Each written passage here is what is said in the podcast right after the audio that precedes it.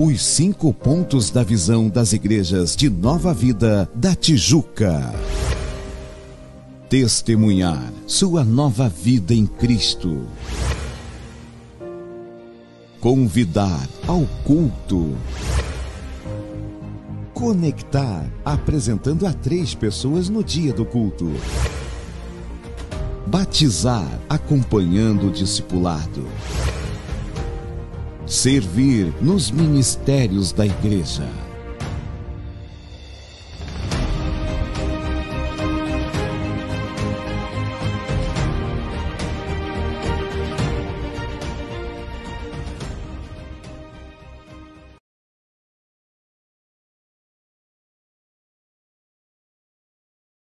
tempo todo. Deus é bom. Jesus, cavaleiro dos céus, nunca perde a peleja num campo de batalha. Jesus, cavaleiro do céu, nunca perde a peleja no campo de batalha. Ele nunca perde uma batalha, irmãos. Acredite nisso. Senhor, em nome de Jesus Cristo, esta manhã nós estamos na tua presença crendo que tu és o cavaleiro do céu, Senhor. Tu és o nosso Jeová Jirê, Tu és o nosso Jeová Rafá e que nunca, Senhor, perdeste uma batalha. Que esta manhã Tu receba a nossa adoração, Tu receba o nosso louvor, Senhor, e derrama fogo sobre a Tua igreja, derrama o céu sobre a Tua igreja, Senhor.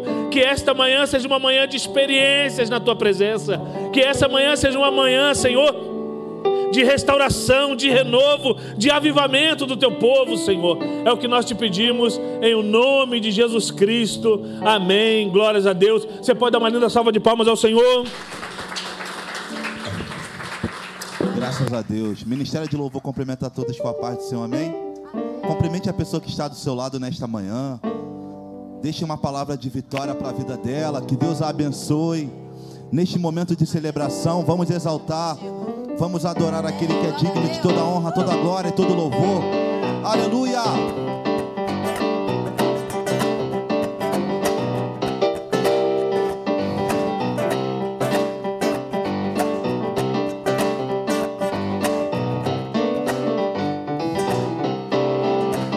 Me perguntaram o que eu vim fazer aqui.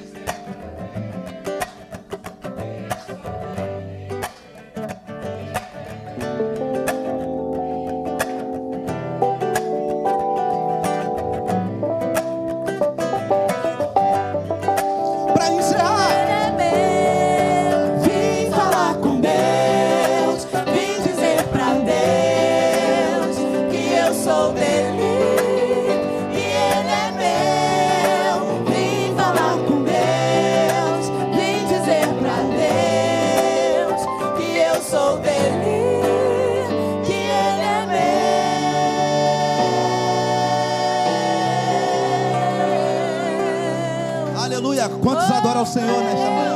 Aleluia. Bendito seja o nome do Senhor. Salmo 19 vai declarar: Os céus proclamam a glória do Senhor, e o firmamento anuncia as obras de suas mãos. Tudo é para a glória de Deus. Deus criou todas as coisas. Deus criou o homem.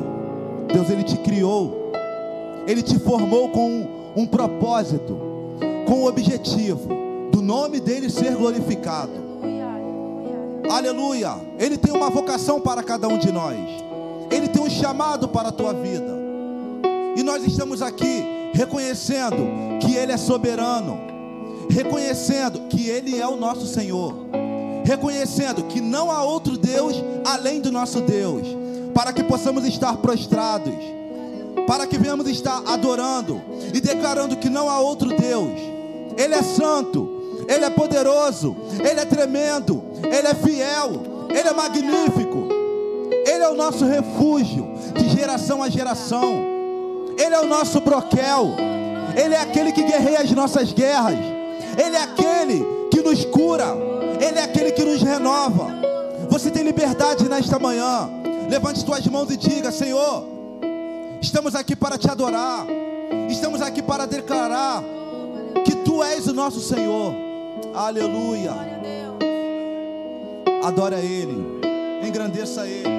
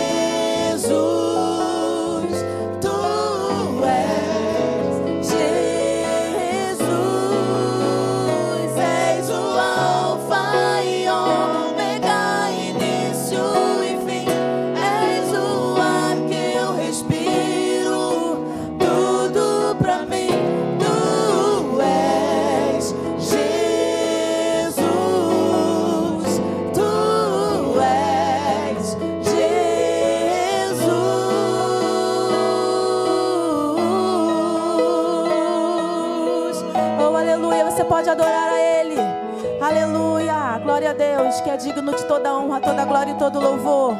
Aleluia. O Deus Todo-Poderoso, o Rei dos Reis, o Senhor dos Senhores. Te adoramos, Senhor. Aleluia.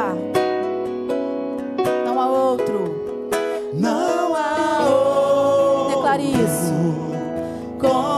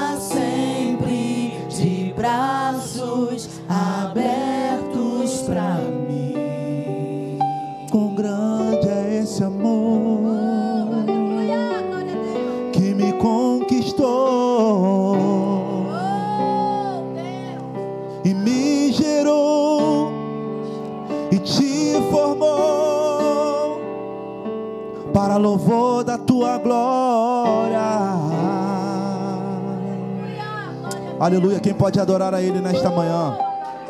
Bendito seja o nome do Senhor.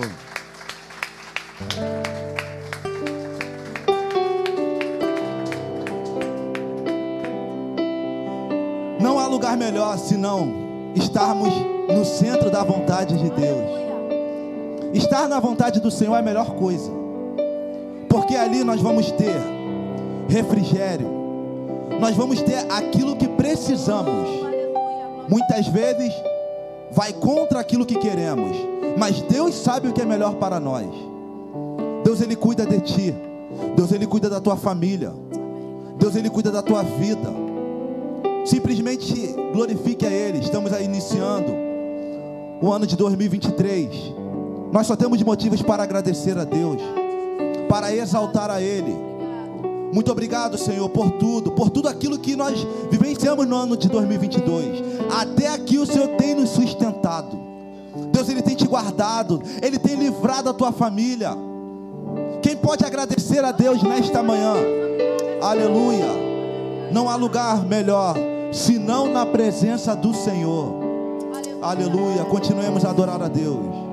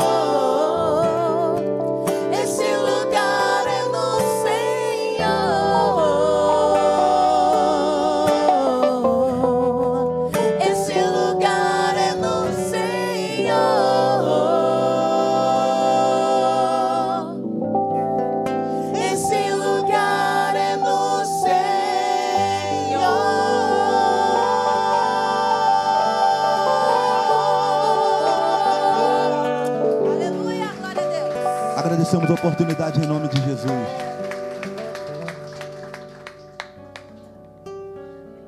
Aleluia.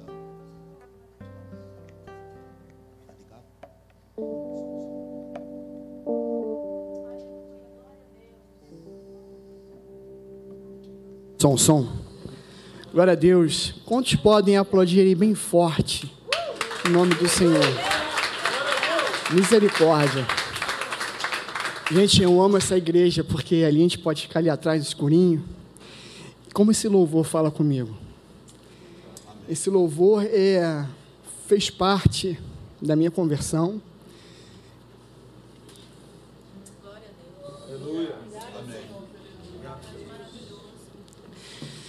Gente, isso não é o Espírito Santo, não, tá? É pura emoção. Emoção de, de recordar aquilo que Deus nos faz, né?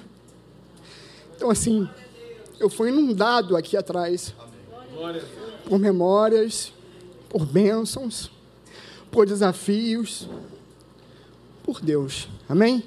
Vamos aos momentos de aviso, senão eu vou começar aqui a falar um monte de coisa. Mas Deus vai falar, amém? culto de celebração e fé, domingo às 18, todo domingo às 18h30, hoje em especial, Deus vai agir através desse homem aqui, desse homem maravilhoso, ao qual eu fui ricamente abençoado na última vez que o Senhor me pregou, foi num domingo à noite também. E quem estava aqui nesse domingo à noite que ele pregou? Faltou luz, gente, lembra? Que ele teve que pregar aqui com as luzes de, celular, ficou eu, ficou a Tati aqui. Mas Deus falou muito, falou tremendamente comigo naquela noite. Eu fui ricamente abençoada. Amém? Próximo slide. Estejam hoje aqui à noite com o diácono Rodrigo, que esse homem aqui, quando abre a boca, Deus opera poderosamente. Culto da Conquista, meus amados, às quartas-feiras, 19h30. Eu não sei se nós estamos trazendo aqui alguma mensagem especial, alguma série de mensagens especiais. Acho que não, né? Não, mas uma bênção, gente. Uma bênção maravilhosa. Deus fala poderosamente conosco nesse culto. Não deixe de estar conosco, amém? Próximo aviso. Culto de casais. Aqui eu posso falar com muita propriedade. Venham estar conosco aqui no dia 20 de janeiro. Estaremos recebendo aqui o pastor Felipe e a pastora Sabrina. da Igreja Unidade em Cristo, um casal assim maravilhoso, trabalha com casais. Então venham estar conosco, tragam convidados, tragam casais amigos de vocês. Tem casal aqui nessa igreja? Estão convocados a estarem conosco aqui no dia 20 de janeiro, sexta-feira, às 19 horas, para estarmos prestigiando não somente o culto de casais, mas esse esse casal de pastores que são assim sensacionais. Venham estar conosco e tragam convidados. Amém? Próximo. Estação Verão. Eu não estou conseguindo enxergar, gente. Essência feminina. Essência feminina. Dia 28 de janeiro. É, tem que se inscrever. Olha, é, tem uma taxa de inscrição. Deixa eu ler aqui, que aqui está mais fácil. Aqui, ó. A entrada é um quilo de alimento não perecível. Provavelmente será na nossa sede, lá na Tijuca, na Conde de Bonfim. A lista a lista está sendo passada no grupo dos membros, então você, mulher, não deixe de participar, será uma benção. Lá, Conde de Bonfim, número 604. Não deixem de participar, se inscrevam, procurem as diaconisas, vão lá no grupo da igreja, perguntem como é que faz para se inscrever, como é que faz para doar o alimento, se vai ser doado aqui, se vai ser doado lá, não sei como é que vai ser. Mas não deixe de participar. Amém? Estação Verão. Congresso de Educação Inclusiva. Cadê a diaconisa Érica? Cadê esse aviso aqui? Diaconisa Érica, por favor. Esse congresso será uma bênção. A paz, amada igreja. Então, nós teremos um congresso de inclusão, de educação inclusiva aqui na nossa igreja, no dia 4 de fevereiro. Você que quiser participar, independente se você participa ou não da nossa escolinha, que você venha aqui estar é, aprendendo um pouco mais. Nós teremos alguns. Pode passar o próximo, que eu acho que é isso. Nós vamos ter convidados, pessoas que trabalham com inclusão nas escolas, né? É, psicopedagoga clínica, é, psicopedagoga institucional, o Pablo, que é um psicólogo em formação. E nós teremos também a líder da Igreja Atitude, uma líder de inclusão ela já tem essa expertise nesse trabalho e vai estar acrescentando em nossas vidas. Então, não deixem de participar. A inscrição é por e-mail, ok? Mas se você não tiver o e-mail ou tiver qualquer tipo de dificuldade de fazer esse tipo de inscrição, pode me procurar. Amém? Lembrando, meus irmãos, que esse evento aqui vai ser no dia 20, perdão, 24 de fevereiro, dia 4 de fevereiro, é, é, será aberto para todas as igrejas do ministério. Então, não deixem de se inscrever, porque as vagas, como vai ser aqui, nós temos o quê? 100 vagas aqui. Eu acredito que essas 100 vagas serão preenchidas, amém? Então, você que é professor da, da escolinha aqui do Geração Vida, você está mais do que convocado a estar presente e participar desse grande evento. Amém, meus irmãos? Próximo slide. Escola de música, aula de canto, teclado, violão, bateria. Gente, é, eu sou suspeito de falar desse cara, né? Porque eu amo muito. Nosso amado Diácono Rodrigo. Esse homem é, é um homem muito talentoso, né? O homem prega, toca teclado, é violão. O homem me fez cantar, gente. Como é que pode isso? É um milagre, né, gente? Eu vim aqui ensaiar, ele falou assim, Ramiro, é assim, o tom é assim, faz assim. Gente, eu cantei. E eu fiquei participando aqui um bom tempinho, né? Então, não deixe de participar, é uma vez por semana, 50 reais mensais. Então, se você tem um filho, sobrinho, amigo, irmão, enfim, traga essa pessoa aqui, ela, se essa pessoa quiser aprender um instrumento, será muito bem-vindo, é, vai, vai ser abençoador pra, tanto para a igreja, tanto para a casa dessa pessoa, porque com certeza o amigo vai, o, o Rodrigo vai ensinar louvores, obviamente, não vai ensinar música do mundo, né, Vanão? Estou brincando, gente. Mas deixe, não deixe de participar, 50 reais mensais. Gente, como o missionário já cansou de falar aqui, 50 reais, o que é 50 reais hoje em dia? Né? Um casalzinho vai no McDonald's e gasta quanto? Hein, Jefferson? Gasta mais de 50. Não é? Então, hoje em dia, cara, hoje em dia 50 reais não é nada. Como o nosso dinheiro perdeu o poder de, né, de valorização assim de compra, né? 50 reais, hoje em dia você não faz nada no mercado. Então não deixem de participar, se inscrevam. Você, eu tenho vontade, sabia? Mas eu acho que eu vou ficar com um pouco de pena aqui do, do irmão. Eu tenho muita vontade de aprender a tocar bateria, amo bateria. Acho que eu vou estar aqui, hein, Varão? Acho que eu vou estar aqui. Então é isso aí, gente. A partir de 2023 não tem uma data certa ainda, tem data certa, já vaza. Mês de janeiro, ó, já começa esse mês agora, não perca o seu tempo. Você que quer afinar aí sua mão, guitarra, violão, enfim, venham participar. Amém? Próximo, é, Retiro de Carnaval 2023, influenciadores. Cadê os jovens aqui dessa igreja? Olha, o Aloan, ele está prestes a viajar agora no dia 10, mas a peteca não vai cair não, hein, gente? Porque eu estou sabendo que quem está substituindo aí também vem, vem quente. Diaconisa Ana. Cadê a Diaconisa Ana? Está fazendo comida, né? Uhul! Diaconisa Ana está de frente agora dos jovens, junto com a Luan e a Eloá, à distância. Mas, jovens, é, quantos já se inscreveram aqui no Retiro? Jovens da igreja aqui de Vila Isabel. Gente tem que se inscrever.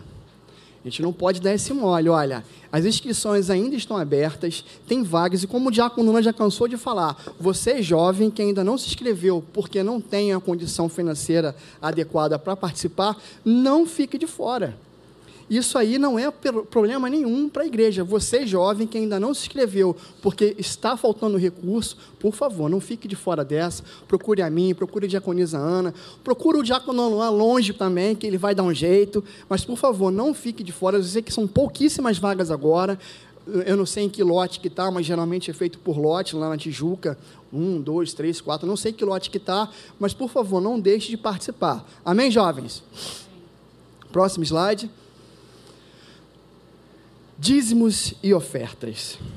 Meus amados irmãos, é, nesse momento de dízimos e ofertas, Os cinco pontos da visão das igrejas. Alegria, amém? Porque Deus ama quem dá com alegria. Eu queria que vocês abrissem aí a Bíblia de vocês no livro né, de Marcos, número 12.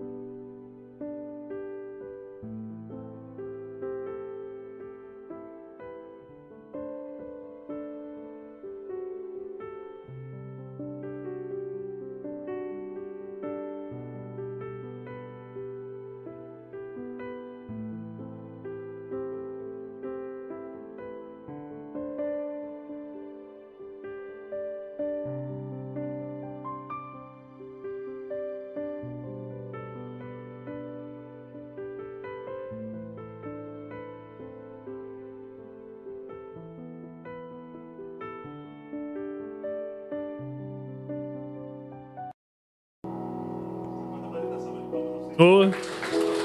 Aleluia. Deus é bom. Obrigado, minha irmã. Esse aqui é mais forte, né? Glória a Deus. Os irmãos estão felizes? Eu quero só dar um recado rapidamente. Nosso pastor, já informaram aqui, mas eu quero informar de novo. Ele está fazendo um pequeno recesso. Está fazendo uma viagemzinha por São Paulo. Talvez na semana que vem seja eu. Isso é importante, irmãos. Tirar um momento de descanso, um momento com a família. É importante você fazer isso assim como nosso pastor também está fazendo. E que ele seja muito feliz nessa viagem. Já está tá voltando hoje ou amanhã. E eu quero agradecê-lo pela oportunidade de estar aqui pregando a palavra de Deus. Eu também falei lá em casa para a Emília. Pega aí o dinheiro que a gente guardou e vamos sair pelo mundo. E vem Emília com dois reais.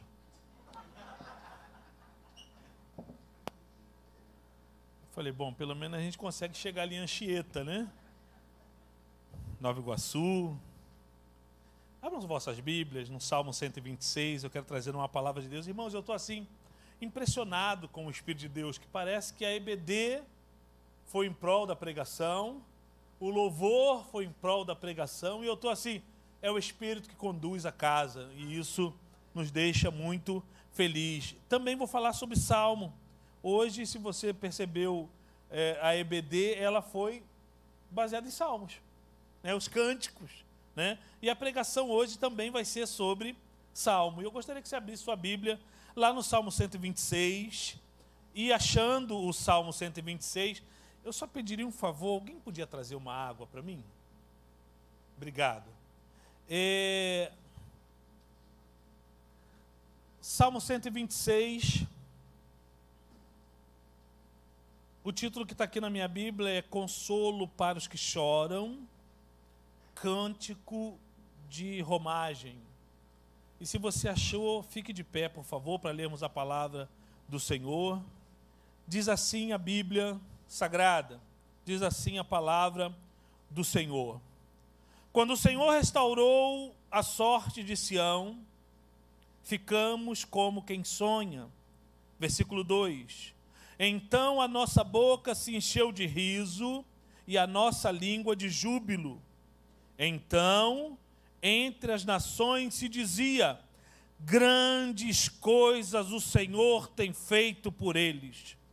Versículo de número 3: Com efeito, grandes coisas o Senhor fez por nós. Por isso, estamos alegres. Versículo 4: Restaura, Senhor, a nossa sorte, como as torrentes no Neguebe, os que com lágrimas semeiam, com júbilo ceifarão. Versículo de número 6 diz: Quem sai andando e chorando enquanto semeia, voltará com júbilo, trazendo os seus feixes. Senhor, em nome de Jesus Cristo, muito obrigado pela tua palavra. Fala conosco, é o que nós precisamos, ó Deus, neste domingo pela manhã, e é o que nós te pedimos em nome de Jesus. Amém. Podeis sentar, queridos. A mensagem vai ser breve, mas eu queria tratar com os irmãos que o foco do Salmo 126 é a restauração de Israel. E se você é, pegar no dicionário comum dos nossos dias, restauração, a palavra quer dizer tornar de novo ao estado original. E no dicionário hebraico ele vai dizer exatamente isso. Olha, restauração bíblica é aquela em que pega o indivíduo ou pega determinada coisa e retorna ela ao seu lugar original, ao lugar a qual ela não deveria ter saído, ao lugar o qual ela não deveria ter se movido. Essa é a explicação de restauração bíblica. Eu quero dizer uma coisa para você esta manhã, para mim e para você. Deus vai nos colocar no lugar original. Deus vai nos colocar no lugar que nós nunca deveríamos ter saído lugar de adoração, lugar de alegria, lugar de gozo, lugar de paz. Amém? Mas o Salmo 126, ele se dá num contexto pós-exílio. O salmista, ele vai dizer, olha, esse povo já está saindo do exílio está entrando na sua terra, está sendo devolvida para o seu lugar primordial, está sendo devolvido esse povo ao lugar em que eles só saíram por causa da sua desobediência, por causa dos seus pecados. Nesse momento, o salmista está engrandecendo a Deus, agradecendo a Deus pela restauração das terras de Israel. E nós podemos dividir esse salmo em dois momentos, em dois distintos momentos. A primeira metade desse salmo exulta na restauração do Senhor. O local é o templo de Jerusalém. Se você for lá em Amós, a partir do capítulo número 2, versículos principalmente de 9 em diante, de 5 a 9, Amós vai estar dizendo exatamente isso. Olha, estamos voltando para o templo, estamos voltando para o lugar da adoração, estamos voltando para o lugar aonde não devíamos ter saído, estamos voltando para o lugar de nunca, onde nunca deveríamos ter nos afastado. Mas pecamos contra Deus, fizemos errado contra Deus e por isso fomos levados cativo. O povo tinha conhecimento disso. Abra para mim, comigo, ainda aí em Salmos. Adianta um pouquinho, vai lá no Salmo 137. Porque eu vou te dizer exatamente como esse povo estava vivendo em Babilônia. Como esse povo se sentia em Babilônia. Como esse povo estava se sentindo no cativeiro. E essas expressões, para mim, são expressões muito fortes, muito pesadas, porque o povo demonstra nesse salmo, é demonstrado nesse salmo, como um povo que está totalmente deslocado da sua função real da sua função normal. Leiam comigo, Salmo 137, as margens dos rios da Babilônia. Nós nos assentávamos e chorávamos, lembrando-nos lembrando de Sião. Nos salgueiros que lá havia, pendurávamos as nossas harpas, pois aqueles que nos levaram cativos nos pediam canções. E os nossos opressores, que fôssemos alegres, dizendo: entoai-nos alguns dos cânticos de Sião. Como, porém, haveríamos de entoar o cântico do Senhor em terra estranha? Se eu de ti me esquecer, ó Jerusalém, que se resseque a minha mão direita, apegue-se-me a língua ao paladar, se me não lembrar de ti. Se não preferir eu Jerusalém, a minha maior alegria, contra os filhos de Edom. Lembra-te, Senhor, do dia de Jerusalém, pois diziam: arrasai, arrasaia até os fundamentos, filha da Babilônia, que hás de ser destruída. Feliz aquele que te der o pago do mal que nos fizeste. Feliz aquele que pegar teus filhos e esmagá-los contra a pedra. Irmãos, o sentimento desses homens em cativeiro era algo terrível já não cantavam mais louvores. Aqueles hinos alegres que eram toados em Sião já não existia mais. As suas harpas estavam penduradas nos salgueiros da Babilônia, nas árvores da Babilônia, pois não havia motivo de alegria, não havia motivo desse povo se alegrar. Então eu quero retornar ao 126 e trabalhar com vocês essas duas metades desse salmo. E a primeira metade, ela exulta na restauração de Sião, o local do templo de Jerusalém. O salmista está dizendo assim: Muito obrigado, Senhor, porque tu está nos tornando ao lugar que nunca deveríamos ter saído. E que lugar é esse? Lugar de adoração, lugar de exaltação ao teu nome, lugar de alegria, lugar em que nós pegávamos as nossas harpas e tocávamos os louvores de Sião para nos alegrar e louvar ao teu nome. Esta manhã, Deus quer trazer restauração para a igreja de Nova Vida de, de Vila Isabel. Deus quer traver, trazer restauração para a minha e para a sua vida.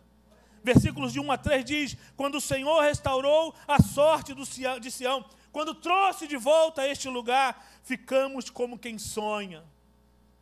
Já viu quando você sonha com alguma coisa e ela acontece? É bênção, é alegria para as nossas vidas.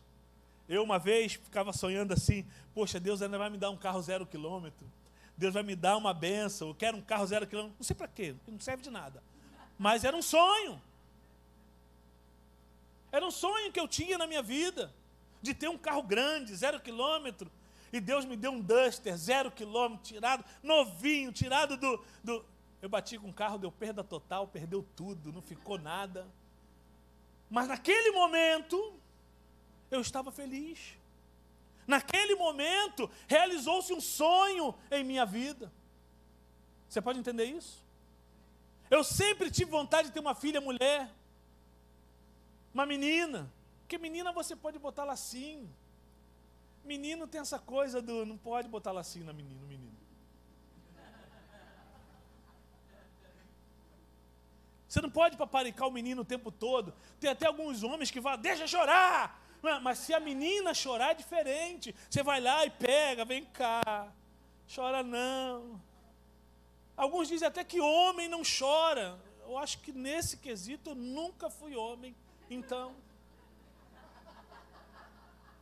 Porque, irmãos, eu estou vendo um filme, eu vi um filme esses dias junto com a Vitória, a gente vendo o filme, daqui a pouco a Vitória, pai, você está chorando.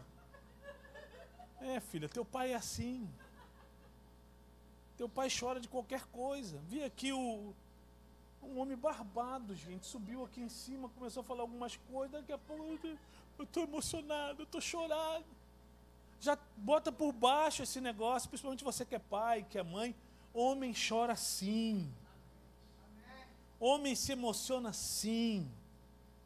Mas eu sempre quis ter uma filha menina, porque menina é, uma, é um outro nível, é um outro patamar, né, irmão?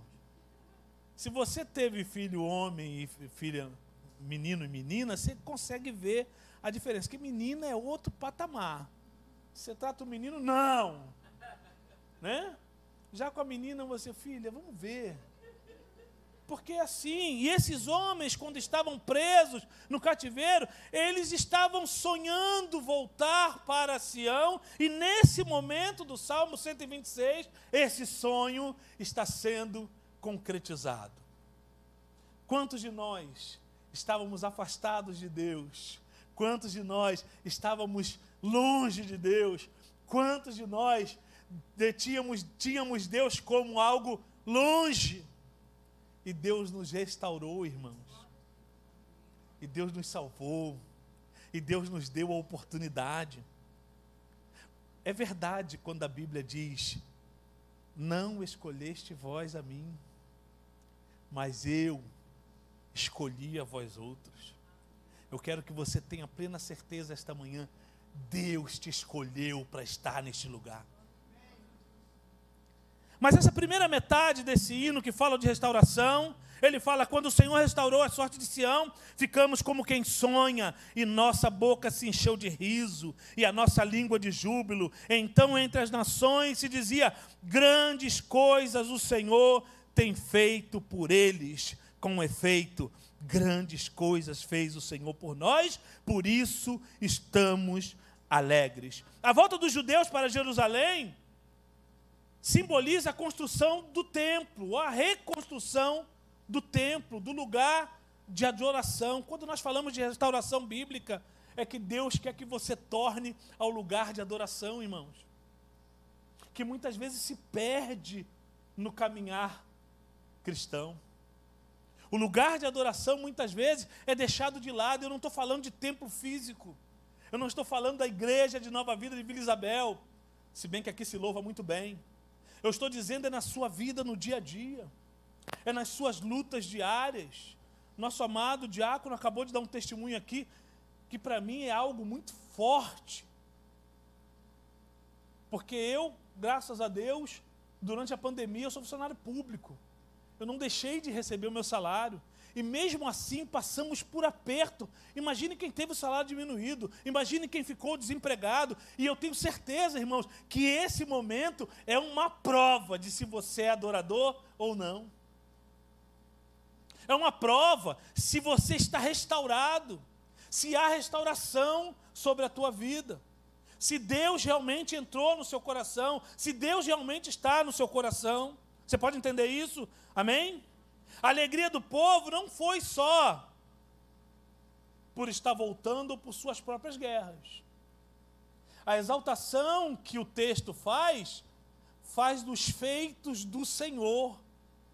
E essa é a primeira coisa que eu gostaria que você começasse a colocar na sua cabeça e no seu coração. Deus tem feito sobre a tua vida. Ele fez por esse povo e ele diz: e por isso nós estamos alegres. E por isso se enche a nossa boca de riso. E por isso nós estamos, estamos felizes, porque Deus fez grandes coisas sobre a nossa vida. Amém? Ele vai continuar então. Então, entre as nações se dizia: grandes coisas o, o Senhor tem feito por eles. Eu quero profetizar sobre a tua vida uma benção tal em que as pessoas irão olhar para você e vão dizer: Grande é o Senhor dos céus. Porque muitas vezes confiamos na nossa própria sorte, confiamos no nosso próprio braço, confiamos na nossa própria alegria, confiamos nos nossos próprios sonhos. Mas eu quero te dizer uma coisa esta manhã, em nome de Jesus, aprenda isso: grande é o Senhor.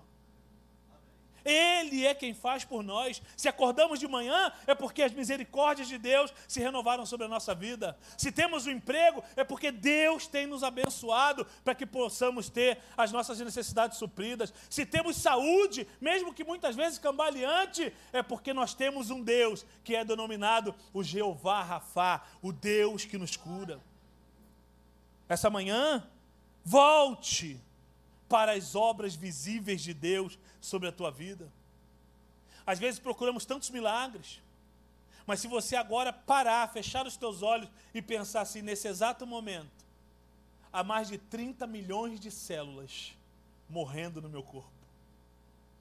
Nesse exato momento, há outras novas 30 milhões de células sendo geradas para me manter vivo.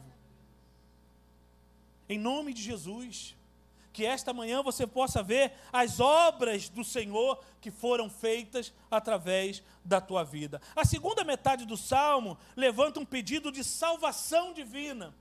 Eu quero que vocês entendam uma coisa: esses homens já estavam voltando para a sua terra.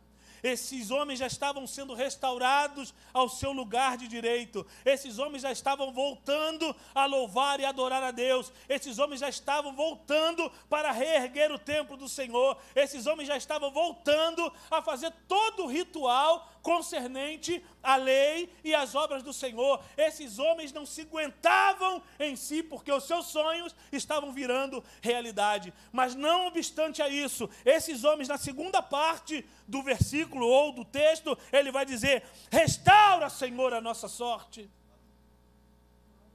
Nos coloca de novo no lugar, Senhor, em que nós não deveríamos ter saído, não só o lugar físico, mas o lugar espiritual de adorador ao teu nome.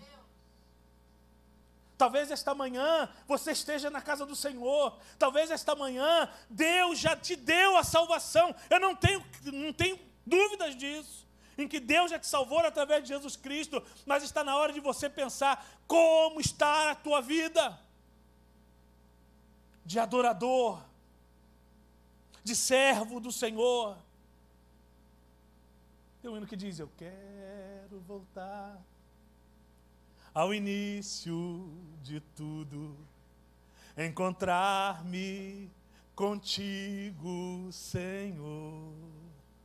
Vou reviver meus preceitos e valores. Eu quero reconstruir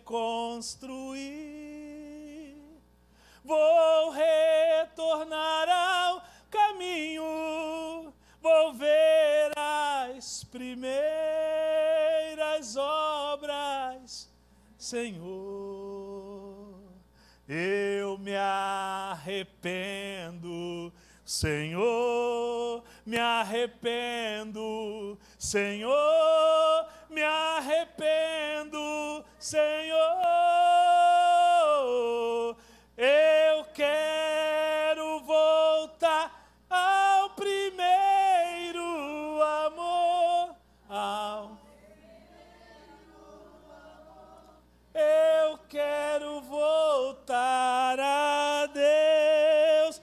Restaura, Senhor, a nossa sorte. Como as torrentes no Negueb. Já viram as torrentes do Negueb? São chamados wales dez meses de seca total. E nos últimos de- dois meses do ano, desce uma torrente de água das montanhas, que floresce todo o vale do Negueb. Talvez o que você e eu precisemos essa manhã é ser restaurados do Senhor como os rios do Negueb. É Deus querendo te trazer de volta aonde, da onde você nunca deveria ter saído, ao lugar de adorador, independente dos dez meses de seca, mas se alegrar no Senhor nos dois meses de abundância em que Deus vai derramar sobre a minha e a tua vida. Lugar de adoração. Olha como aqueles homens estavam vivendo já não cantavam, já não louvavam, já não se alegravam, mas Deus restaurou a sorte daquele povo.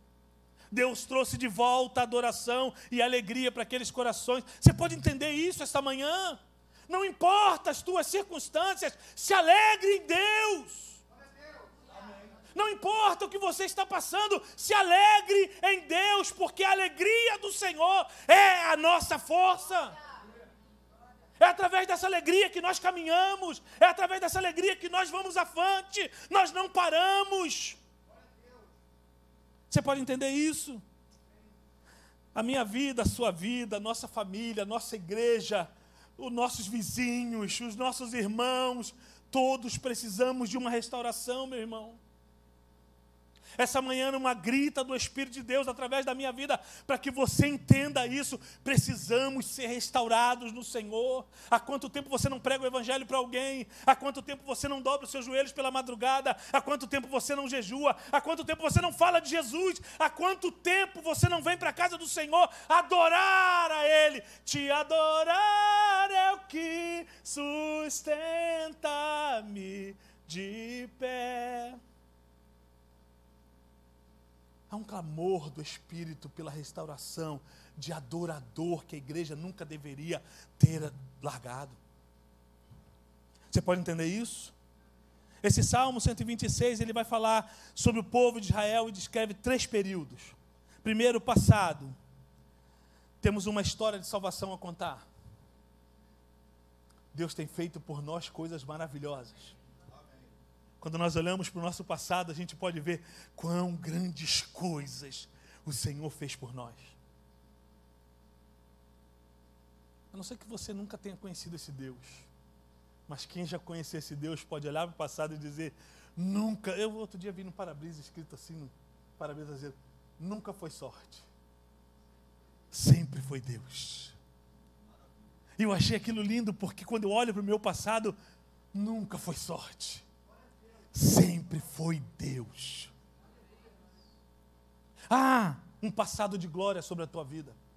Há um passado de salvação sobre a tua vida. Há um passado de livramento sobre a tua vida, para que você pudesse chegar aqui até hoje. Então, como aqueles homens, nós podemos olhar para o nosso passado e dizer: quão grandes coisas o Senhor fez por mim. Só isso já seria motivo de adoração. Só isso já seria motivo de nós estarmos pulando na casa do Senhor. Eu fico um pouco afastado da Emília, porque de vez em quando eu abro os braços, boto a mão para o alto. Não pode fazer isso aqui porque bate no teto. Eu sento aqui na frente, a Emília senta atrás, porque ela já sabe, o pastor senta lá distante também, quando eu estou sentado aqui na frente. Porque eu gosto de adorar a Deus, porque quando eu olho para o meu passado, eu fico olhando, meu Deus, eu cheguei até aqui. Tu tens me guardado até aqui, Senhor. Não foi nem pela minha força, nem pela minha sabedoria, mas foi pelas tuas mãos que eu cheguei neste lugar. Então há um passado de glória, de salvação para a tua vida. Mas o versículo de número 4 fala também do presente. Temos um desafio presente, irmãos, em nossas vidas. Jesus nunca disse que seria fácil. Se você pegar a Bíblia de capa a capa, irmãos, olha a vida daqueles homens. Eu não sei que pregação maligna é essa agora, que você tem que estar sempre com a saúde em dia, que você tem que sempre estar com dinheiro poupando no banco, você tem que sempre estar de carro novo, porque se você não tiver, você não tem pacto com Deus, você não é sábio, você não é salvo, não tem salvação sobre a tua vida, Deus não está, está amarrado em nome de Jesus. Porque ele sempre disse: olha, vocês vão ser perseguidos, vocês vão ser algemados, vocês vão ser decapitados, vocês vão ser crucificados, vocês vão sofrer nesta terra por causa do meu- nome, odiados de todos sereis por causa do meu nome. Mas então o que eu faço com isso, Jesus? Se bater de um lado, oferece o outro. Se quiserem a tua capa, dê a tua capa para ele. Se quiserem andar um quilômetro contigo, ande dois com ele. Essa é a mensagem da cruz, que não vai ser fácil. E o versículo 4 do versículo 26 do Salmo 126 diz assim: Restaura, Senhor, a nossa sorte como as torrentes no Negueb.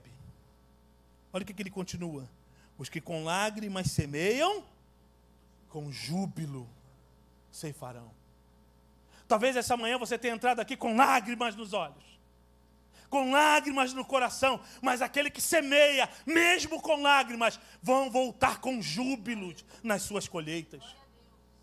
Não vai ser fácil, vai ter espinhos no seu caminho, mas o Senhor garante uma colheita transbordante, sacudida, recalcada para a bênção sobre a tua vida. Você pode entender isso hoje? Mude o teu prisma. Mude o teu presente. Eu estou semeando com lágrimas. Nem com lágrimas eu paro de semear. Eu estou chorando. Eu estou passando dificuldade. Mas quando eu sento no ônibus do lado de alguém, eu prego o Evangelho. Quando eu pego alguém do Uber, eu prego o Evangelho. Quando eu estou andando no meio do caminho, eu prego o Evangelho. Quando eu vou pegar pizza na pizzaria, eu falo do amor de Jesus. Porque aqueles que com lágrimas semeiam, com júbilo, com alegria, vão trazer a ceifa vão trazer a colheita. Mas nós temos um, uma coisa que nós não devemos tirar da nossa mente. Se o nosso passado foi um passado de salvação, se o nosso presente muitas vezes é um presente de lágrimas, nós temos alguma responsabilidade com o nosso futuro também. Versículo de número 5 e 6 diz: Vocês estão me acompanhando? Quem sai andando e chorando enquanto semeia, voltará com júbilo, trazendo os seus feixes. Temos um investimento futuro a fazer, irmãos. O reino é dessa forma. Ele nos mostra o passado para que a gente glorifique a Deus. Não fique preso nele. Quantas pessoas estão presas ainda no passado? Olha, Deus fez aquilo há 10 anos sobre a minha vida e hoje? O que Deus tem feito em tua vida? Será que você não tem percebido? Isaías vai dizer: Olha, estou fazendo coisas novas. Não percebem? Não conseguem ver? Deus está nos mostrando. Sabe como é que é o passado do povo hebreu? Aonde fica o passado, irmãos, do povo hebreu? Atrás? Não. O passado do povo hebreu é na frente. O futuro do povo de Deus, do povo de Israel, é atrás. Porque quando eu olho para o meu passado e vejo as grandes coisas que Deus tem feito em minhas vidas, isso me fortalece a andar. Mas se eu andar para trás, o que, que vai acabar acontecendo? Já andaram para trás? Nunca andaram para trás, não, irmão? Eu, quando era criança, eu andava para trás. Tinha uma brincadeira, né? Que o outro ficava aqui deitado aqui. E o outro ia, vai para trás, mais um pouco para trás. Outro dia eu vi no, no TikTok, eu tomei viciado nesse negócio de TikTok. E alguém ia tirar uma foto, estava falando para o outro, mais para trás um pouquinho. Mais para trás, e o outro andando para trás. Mas mais um pouco, só para enquadrar aqui direito. Daqui a pouco tinha um. caía na água, irmão. E o camarada, tabuf na água. Falei, que maldade. Esse negócio de andar para trás não é muito bom. Mas o futuro estando atrás, e você tendo que andar sem enxergar, você começa a confiar em Deus. Dizer para Deus assim: Eu não sei o que vem lá na frente ou lá atrás, mas eu creio que tu me guarda. Eu creio que tu está mostrando o caminho que eu devo seguir. Quando a Bíblia diz não tropeçará em pedras os teus pés. Deus está dizendo isso, olha, enquanto você caminha, mesmo não enxergando o que vem pela frente, eu vou cuidando de você. Temos um investimento futuro a fazer. Um futuro de investimento nas promessas de Deus. Cantamos aqui agora há pouco. Que nós precisamos crer nas promessas do Senhor. Há uma promessa de restauração para minha e para a tua vida. Há uma promessa de bênção para minha e para a tua vida. E não são as circunstâncias do teu caminhar que vão fazer com que isso mude. Lembra da IBD? Falamos aqui, olha, a vontade de Deus não muda. As promessas de Deus não mudam. Quem muda é o homem. O homem é que acaba não tomando posse das bênçãos de Deus por N coisas, irmãos. Às vezes abandonamos a Deus. Por que, que aqueles homens estavam no cativo, cativos em Babilônia? Pecaram contra Deus. Qual o resultado? Cativeiro. Talvez essa manhã você tenha entrado aqui exatamente como aqueles homens estavam, em terra estranha, em lugar estranho, em um momento estranho em que não sai mais adoração dos teus lábios, em que a tua vida está voltada somente nas coisas terrenas. Paulo vai dizer assim: olha, se nós esperamos em Cristo somente nas coisas terrenas, miserável homem que somos, somos os piores dos seres, porque só olhamos para esta terra mas o nosso futuro tem que ser um futuro de investimento no reino de Deus.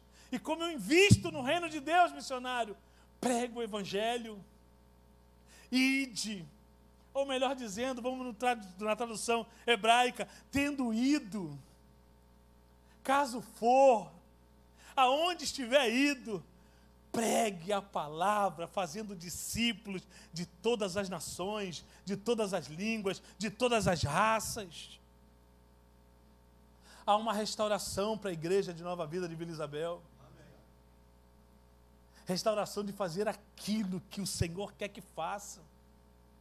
Se é no louvor, eu vou me esmerar no louvor. Se é no, na pregação da palavra, eu vou me esmerar na pregação da palavra. Se é fazer comida, eu vou inundar o templo com aquele cheiro de comida, só para perturbar os irmãos, principalmente aqueles que ainda não tomaram café. mas faça isso com amor. Hoje fizeram um café maravilhoso. Foi Sandrinha? Mas se você não sabe fazer café, irmão, pelo amor de Deus, chame a Sandrinha. Você pode entender isso? Aquele povo estava entregue, irmãos. Estava entregue numa crise da desinstalação. Não é fácil perder sua casa, perder seus bens, perder sua família. Irmãos, quando a gente muda de bairro, alguém aqui já mudou de casa? Que triste. Você vai embora passando a mão nas paredes. Não é assim não, irmãos? Porque comigo já aconteceu assim. Eu gostava do meu bairro. Eu gostava das pessoas, ali estavam meus amigos. Eu saí da minha casa, da, da casa da minha mãe com 16 anos. Fui morar sozinho. Mas tomando essa decisão, eu vi como triste era viver sem os meus amigos, viver sem os meus colegas, viver com pessoas, conviver com pessoas familiares. Irmãos, quem aqui não já foi salvo por uma tia vizinha? Quem aqui não já foi salvo na alimentação? Porque tua mãe, minha mãe saía para trabalhar, tinha uma tia que morava perto, lá ia eu, se bem que era tia de consideração, mas ela acolhia gente. Aí você vai para um lugar, eu conheço pessoas que estão desesperadas trabalhando no exterior, estão desesperadas para voltar para casa, pessoas que choram dia e noite com saudade dos seus entes queridos, porque não é fácil você sair da sua pátria, não é fácil sair do meio da tua parentela, não é fácil. Quando Deus chama Abraão, diz assim: sai do meio da tua parentela, porque era difícil isso acontecer. Quão bom era a casa da minha mãe, comidinha pronta. Mãe é tudo, irmãos. Tem a tua mãe? Dê um beijo nela todo dia. Tem teu pai? Abrace-o todo dia. Porque um dia eles farão falta. Um dia vocês estarão conforme esse povo, crise de desinstalação. Mas esse povo não estava crise somente de instalação. Ele também tinha uma crise da apatia coletiva. O Salmo 137 vai dizer: Nós nos assentávamos, um grupo junto, de cantores, de louvores, que já não cantava mais. Crise de apatia horrível, irmãos. Posso dizer isso de carteirinho. Eu, quando vim para cá, eu conversei com o pastor, pastor, eu queria estar tá sentado no banco, só recebendo, só ouvindo. E o nosso pastor, com muita sabedoria, foi dando a oportunidade, porque ele sentiu que eu estava apático, estava passando por um momento, irmãos, crise de apatia no meio do povo de Deus. É algo que paralisa. Porque as pessoas olham para você, eu não sei quem foi que entrou, ah, o pastor mesmo, entrei ali com a Vitória, a Vitória ficou internada cinco dias, e eu estava vindo para os cultos, e eu, quando eu entrei com Vitória ali, o pastor falou assim, nossa, que bom ver esse homem sorrindo. Porque às vezes a apatia faz-se percebida pelos outros. E quando você está apático, o outro também está. Quem é casado aqui sabe disso. Às vezes tu vê tua esposa tão alegre, tão feliz, tão e de repente ela está lá apática. Misericórdia. Senta do lado dela e começa os dois a ficarem apáticos. Eu não, eu danço para Emília. Rebolo. Ela vai me bater depois. Mas apatia não é bom, esses homens estavam apáticos. Nós nos assentávamos. Apatia é a morte da esperança, irmãos. Eu estou terminando já.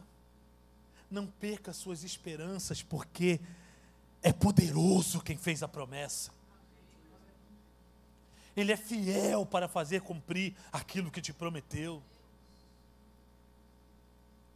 Mas esses homens não estavam só na crise da desinstalação ou da apatia coletiva, também existia uma crise de melancolia. E ele diz que lá nas, nas margens do rio assentavam-se e choravam. Melancolia é algo terrível para a vida do crente, porque faz com que você perca o foco da adoração, faz com que você perca o foco da presença. Não seja melancólico, irmãos. Isso é só um momento. Vai passar. E a alegria vai chegar sobre a tua vida. E a bênção vai chegar sobre a tua vida. É só um momento. Mais um pouquinho, ou como diz a Bíblia, mais um poucochinho. Esses homens estavam na crise da nostalgia. Irmãos, nostalgia é algo terrível.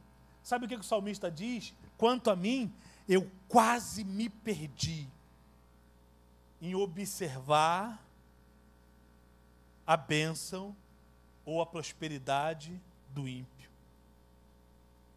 A vida do crente é vida de baixos e altos.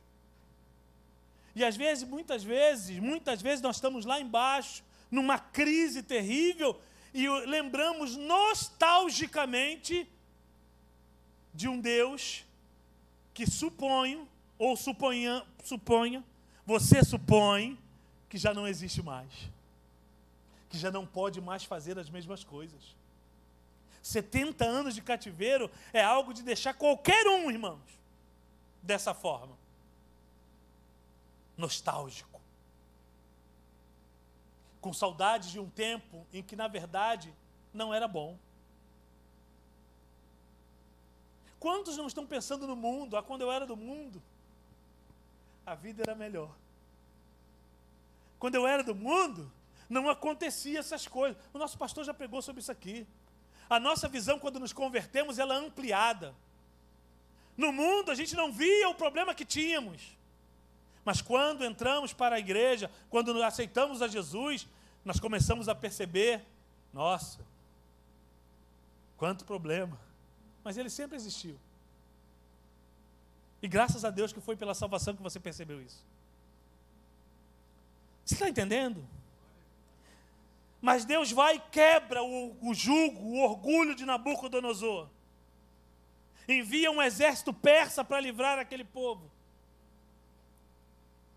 Da onde não se imaginava, saiu a restauração. Da onde não se imaginava, saiu a libertação. Persa? É os persas que vão nos, vão nos tirar daqui? São os persas. Talvez você esteja vendo os persas que estão te rondando como inimigos, mas quem sabe Deus não está usando eles a te mostrar o que você precisa mudar. Pode entender isso? Deus quebrou o orgulho de Nabucodonosor, Deus abriu o coração do rei Medo-Persa, Deus abriu as portas do cativeiro. A libertação do povo chegou. E eu quero te dizer uma coisa: a libertação de Deus produz alegria, irmãos. Versículo 2 do 126 diz assim: Então a nossa boca se encheu de riso, e a nossa língua de júbilo. Você que é liberto pelo Senhor, tem motivos de sobra para encher a sua boca de riso e os seus lábios de louvor a Deus. Essa manhã, Deus quer restauração da tua vida, da minha vida. Deus quer que a gente volte para o lugar de adoração, da onde nunca deveríamos ter saído. Deus quer você de volta. Deus quer trazer alegria para os seus lábios, encher a sua boca de riso e a sua língua de louvores ao Senhor. Essa manhã isso é possível. A intervenção de Deus produz impacto nos outros e torna-se um poderoso testemunho para as nações. É só olhar o versículo 2b. Quando olharam para aquele povo rindo, para aquele povo feliz sobre a restauração de Deus, isso serviu para que o mundo, para que as nações exaltasse ao grande Deus. Através da restauração da tua vida, Deus vai se mostrar a nações inteiras. Deus vai se mostrar à sua família, Deus vai se mostrar aos seus vizinhos. E eles vão poder glorificar a Deus através da tua vida. Chega de andar cabisbaixo. Chega de andar nostálgico, chega de andar triste, chega de estar parado, sentado à margem do rio. Está na hora de restauração, está na hora de andar, está na hora de reconstruir, de reparar altares. Está na hora de você se levantar e dizer: Deus me restaurou e por isso eu estou feliz. Que as nações vejam o grande Deus que eu sirvo. Essa manhã, Deus quer restauração do seu povo. Os lugares secos agora vão ser cheios de água, como nos rios Negev, do Negev. Aqueles homens foram restaurados, mas entenderam o compromisso de continuar semeando para o futuro, de continuar adorando, mesmo com lágrimas, mesmo com dificuldades, mesmo com apreensões das circunstâncias devemos adorar a Deus. Eu quero chamar o grupo de louvor, porque esta manhã Deus te conhece. Eu queria que você ficasse de pé. Nós vamos orar a Deus. Aqueles que puderem, feche seus olhos. Vamos entoar um canto de restauração, de louvor, de adoração a esse Deus maravilhoso porque grandes coisas o Senhor tem, tem feito por nós. As nações verão, o meu bairro verá, os meus vizinhos verão, a minha família verá a restauração que Deus está fazendo em minha vida. Oh, aleluia! Oh, glórias ao teu nome, Senhor. Volte Nesta manhã, Deus está te chamando, volte a restaura, restaura, resta, seja restaurado ao teu lugar que nunca deveria ter saído. Oh, aleluia. Comece a falar com Ele, comece a pedir, Senhor, restaura a minha sorte, Senhor. Restaura o meu ministério. Restaura o louvor nos meus lábios, ó Deus. Senhor, a minha sorte. Restaura, Senhor. Nós queremos investir no nosso futuro, Deus. Oh, Senhor da glória. Quero voltar ao início de tudo. Diga isso para ele esta manhã. Encontrar-me contigo.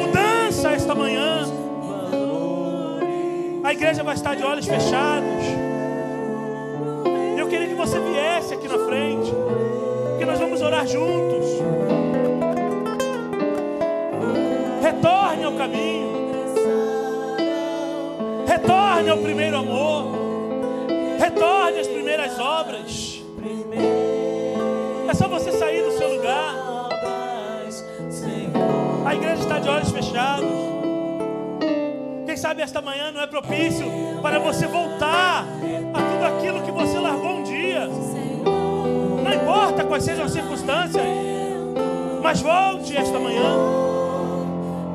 Volte às primeiras obras. Volte a adorar a Deus. Não largue mais. Não fique mais apático. Não fique mais nostálgico.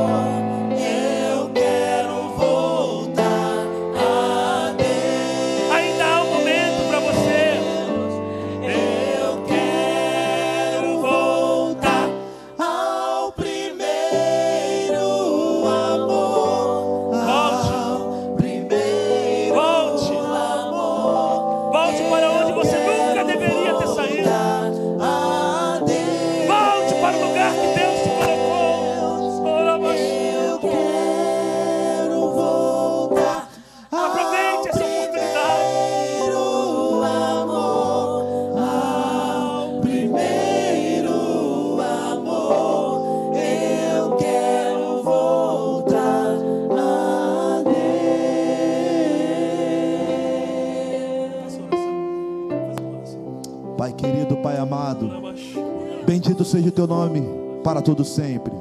Neste momento, Senhor, queremos ministrar sobre cada vida que aqui se encontra, Pai. Tu és o Deus que conhece cada uma dela, Pai. Teu Espírito Santo, Pai, tem falado com cada um, Pai. Senhor, estamos aqui reconhecendo, Pai, que precisamos colocar o nosso altar em ordem, Pai. Senhor, visita cada um, Pai. Senhor, que a chama venha novamente se acender, Pai.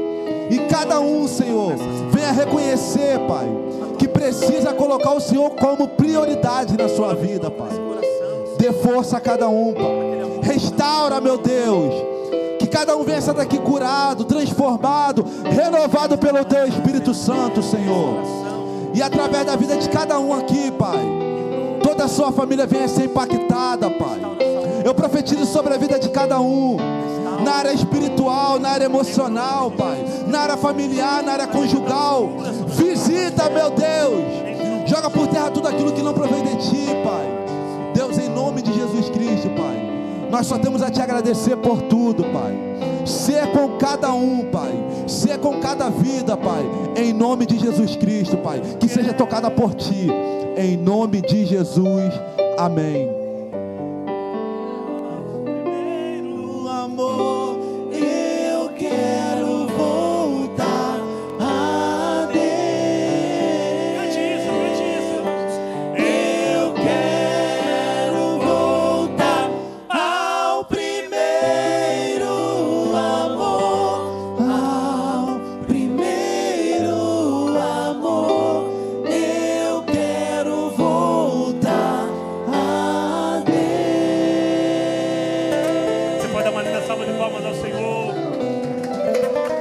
Deus.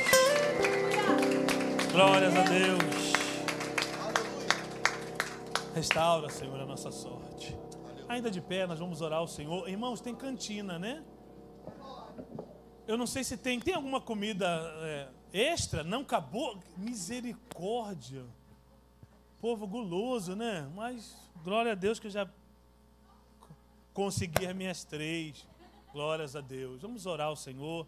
Espero que você tenha sido abençoado com essa palavra, porque ela tem falado muito ao meu coração. Deus quer restaurar a tua sorte, meu irmão. Deus quer restaurar a sua sorte, minha irmã. E a bênção que Ele vai derramar sobre a tua vida vai ser vista por todas as nações. Todos verão o quão Deus é poderoso em tua vida.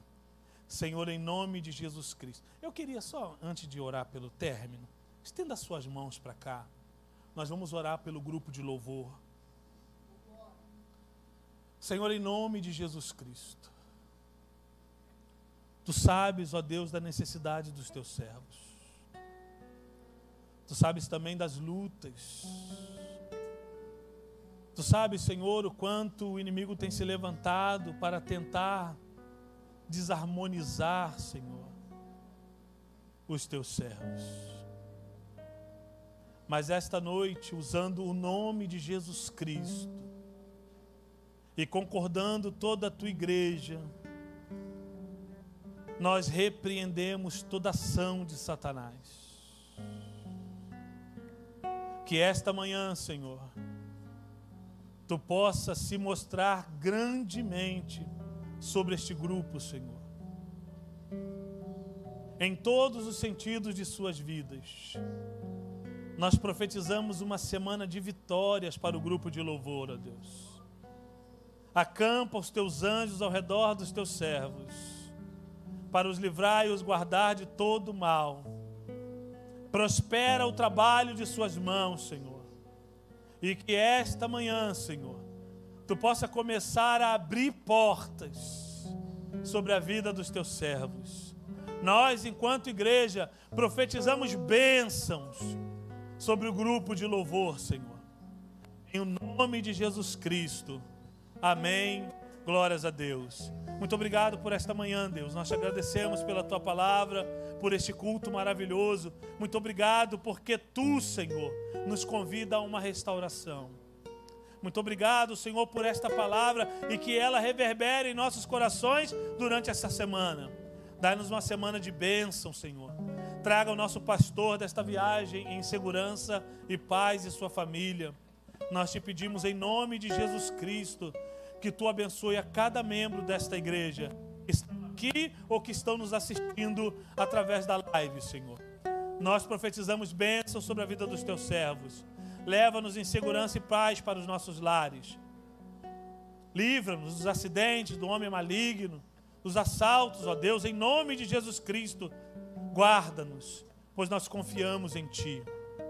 Que essa semana seja uma semana frutífera, frutífera na Tua obra e no Teu reino. É o que nós te pedimos em nome de Jesus.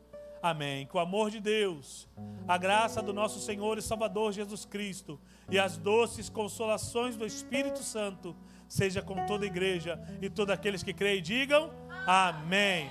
Vou- Vamos no nosso igreja. Glória a Deus. De quem é a vitória? Igreja. De quem é a vitória? A vitória é nossa pelo sangue de Jesus. Dê uma salva de palmas ao Senhor. Fale com o teu irmão. Dê uma palavra de bênção.